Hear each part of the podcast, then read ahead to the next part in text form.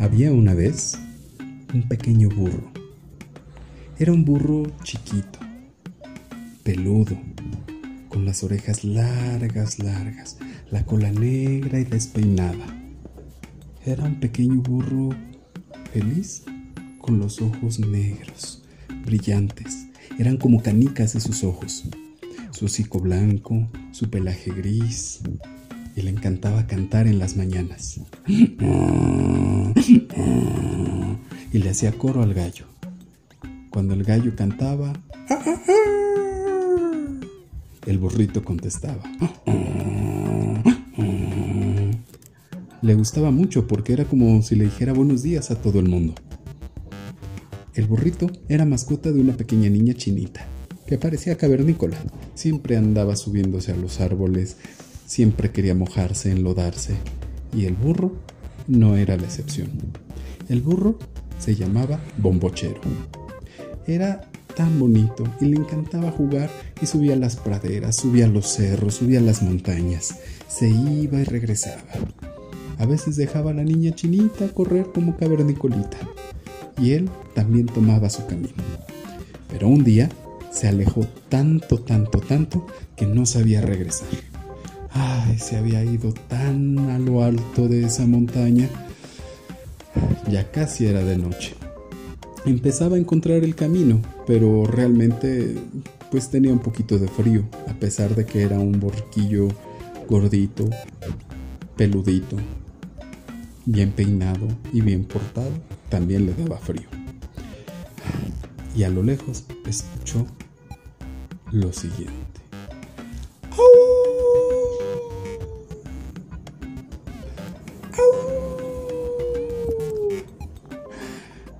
Era un lobo cantándole a la luna.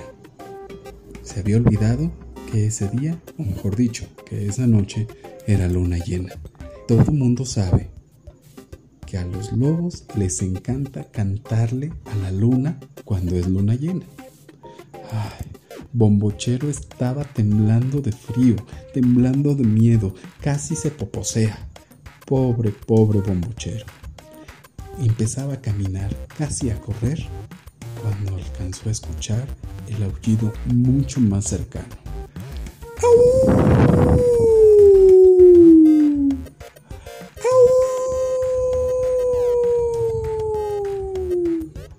Y escuchó como cuatro patas estaban corriendo rápidamente hacia él.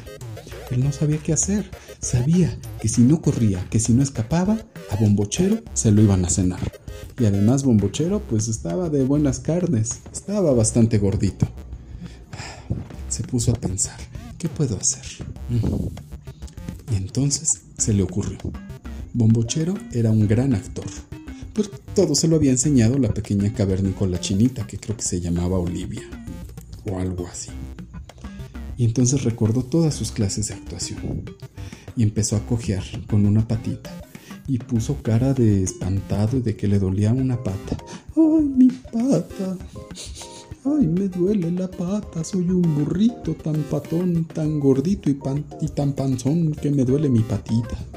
Cuando llegó el lobo y se le paró enfrente, Bombochero siguió actuando, como si él no estuviera ahí. Y el lobo sacó las garras y los colmillos y le dijo, ¿Hacia dónde vas? Yo sé que tú eres bombochero. Estás muy sabrosón, así es que no te dejaré pasar. Pero Bombochero no se inmutó, aunque por dentro tenía mucho miedo. Bombochero era muy valiente y le dijo, ¡Ay! Oh, señor lobo, qué bueno que está usted aquí. Lo que pasa es que me enterré una astilla en mi patita, en mi patita de atrás. Y usted que es tan inteligente y tan sabio y es tan fuerte, podría ayudarme.